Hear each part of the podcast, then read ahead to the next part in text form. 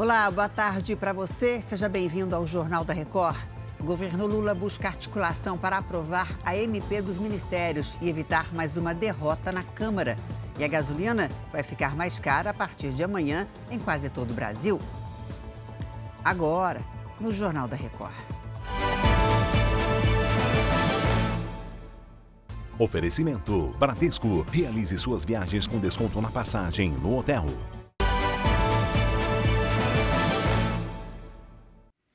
A Câmara dos Deputados deve analisar ainda hoje a MP que pode afetar os ministérios do governo Lula. A medida provisória tem que ser votada até a meia-noite de amanhã para não perder a validade. Vamos a Brasília com a Narla Guiar. Oi, Narla, boa tarde para você. E o governo se articula, enquanto isso, né, para evitar uma nova derrota. Boa tarde, Janine. Lula fez uma reunião com ministros e chegou a ligar para o presidente da Câmara, Arthur Lira. Tudo para evitar que o governo retome a estrutura ministerial do governo Bolsonaro. Se a MP não for aprovada, a atual gestão deixaria de ter as 37 pastas e passaria a contar com 23. Com isso, uma série de ministérios deixariam de existir. Janine. Obrigada, Narla. Até já.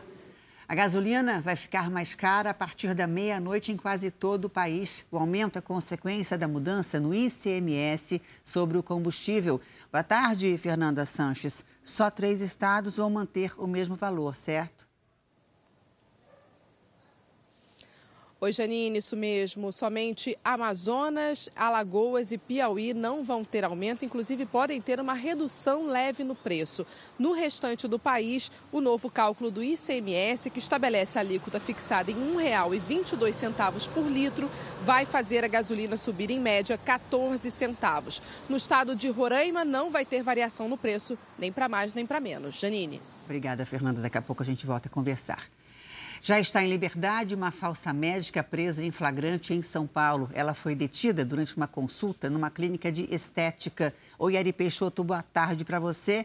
E como é que ela foi descoberta? Conta para gente.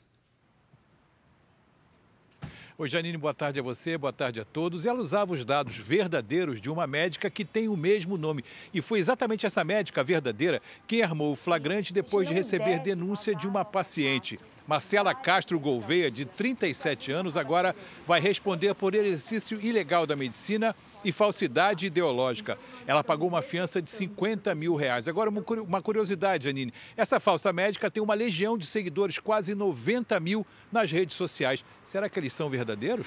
Eis a questão, né? A gente vai descobrir isso, Ari. Obrigada, viu? Bom trabalho aí para você. Em Toluca, no México, seis pessoas ficaram feridas numa explosão provocada por um vazamento de gás num apartamento. As imagens mostram um momento em que parte da estrutura do prédio cai sobre uma mulher que passava pela calçada. Ela teve ferimentos leves. A explosão também atingiu uma criança que está internada em estado grave e danificou carros e construções vizinhas. Eu volto daqui a pouco com novas informações. Eu espero você até já.